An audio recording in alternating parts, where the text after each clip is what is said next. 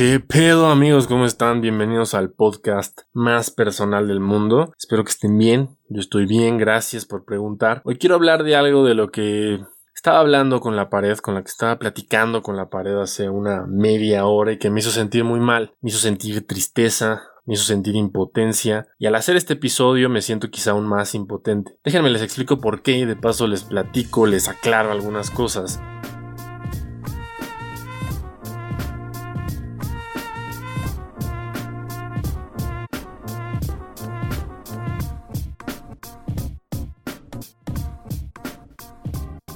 Yo siempre trato de ser una persona escéptica y lo más crítica posible. Mi prioridad es escuchar a los demás y si su opinión tiene coherencia para mí, la incluyo en mi manera de opinar, de pensar y argumentar. Y si no la tiene, igualmente procuro respetarla. Creo que la vida debe verse desde un punto neutro, que jamás uno debe de plantarse con un solo razonamiento, que rija nuestra forma de pensar a partir de ese momento en el que nos sentimos convencidos o seducidos por este. Y sé que no tengo la verdad absoluta por lo mismo, y si alguien eh, no se siente cómodo o no le parece lo que yo digo, pues es bien recibida su inconformidad. Y pues también que lo que voy a decir a continuación es solo una forma de ver una situación en un momento determinado. Eh, dice un locutor de radio estadounidense que se llama Larry Elder que los problemas de la sociedad, de alguna forma parafraseando lo que dijo en una entrevista, los problemas de la sociedad no son cosas de un liberal contra un conservador, son cosas del mundo real. Yo no podría estar más de acuerdo con esta forma de pensar porque al final del día, aunque tengamos pensamientos distintos atacamos problemas similares. La delincuencia a todos nos afecta, el hambre, la pobreza a todos nos afecta y son problemas que queremos erradicar, quizá de manera distinta y ahí es donde diferimos. Pero a fin de cuentas estamos de acuerdo al menos en una cosa, ¿no? Y eso es una buena noticia. Entonces este es el enfoque que le quiero dar. Seas quien seas, pienses lo que pienses, creo que debemos estar aquí y al menos yo estoy aquí para que me des tu opinión y juntos podamos trabajar, que los dos proyectos se unan para hacer de este país o de este mundo un lugar mejor. Dicho lo anterior,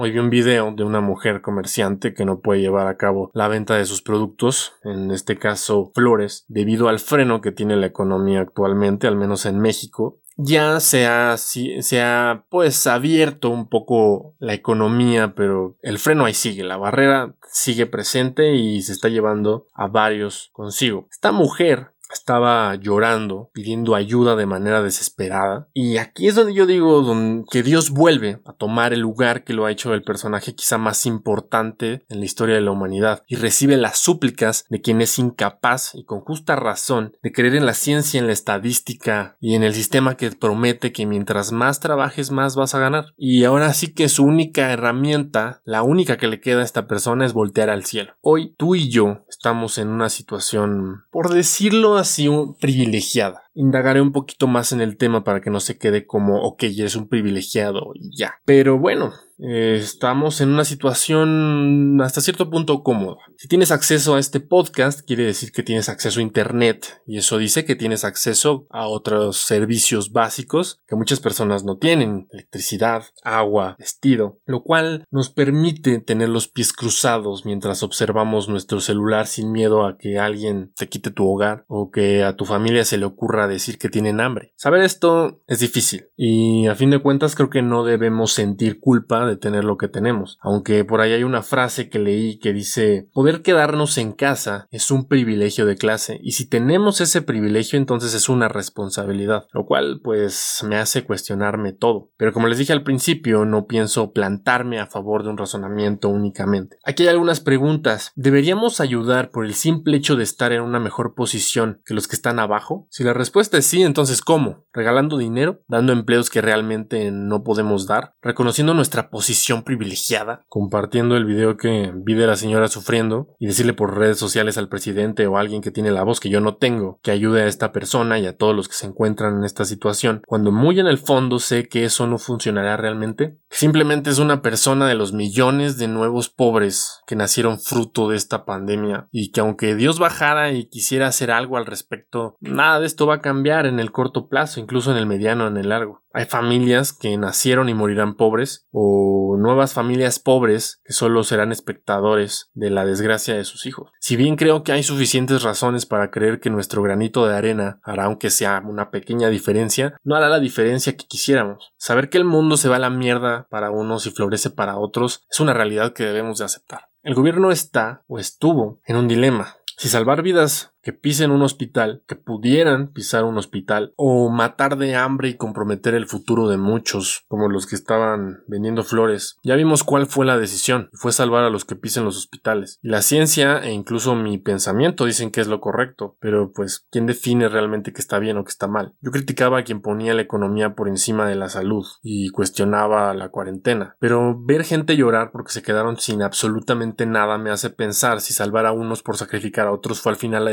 que mi moral me hubiera hecho tomar. Entonces me pregunto si de verdad no morir de COVID-19 nos mató de hambre. ¿Por qué aplanar la curva fue mejor decisión que seguir con la economía con sus debidas precauciones? Sinceramente yo no soy nadie para dar una respuesta a esa pregunta, pero me vale madre y voy a decir lo que pienso. Porque la muerte está sobre el hambre, porque era lo más inteligente, lo más ético y lo que la ciencia respaldaba. ¿Qué dices contra eso? Que ya quedó claro que fue el camino más coherente, pero también porque los muertos son más fáciles de medir y un número más fácil de vender. Pero los pobres, infelices, es un indicador que siempre ha estado ahí y si a partir de hoy son dos millones más, ¿qué más da? Un millón más, un millón menos en un país de 52 millones de pobres sin contar 10 en pobreza extrema. No impresiona más que si el Producto Interno Bruto aumenta o disminuye si yo no tengo la capacidad de comprar un puto litro de leche. Lo que voy con todo esto es dejar en claro lo doloroso que es saber que de una u otra manera está jodido el momento histórico que estamos viviendo. Por ahí dicen que es lo peor que le ha pasado a la humanidad desde la Segunda Guerra Mundial. No sé qué, no sabría decir la verdad si es precisa esa afirmación, pero vaya que sorprende, vaya que lastima y lastima mucho saberlo mientras uno está cómodo en su casa. ¿Qué puedo hacer para ayudar en esta situación que perdurará por años? Quizá muchas cosas y cada quien tendrá que romperse la cabeza pensando en ello, pero es muy probable que no podamos hacer nada en el corto plazo, y es muy probable que la mayoría de nosotros no hagamos una mierda al respecto por el resto de nuestras vidas. Y no es porque no queramos, y no es porque sea nuestra culpa, pero vayámonos haciéndonos a la idea.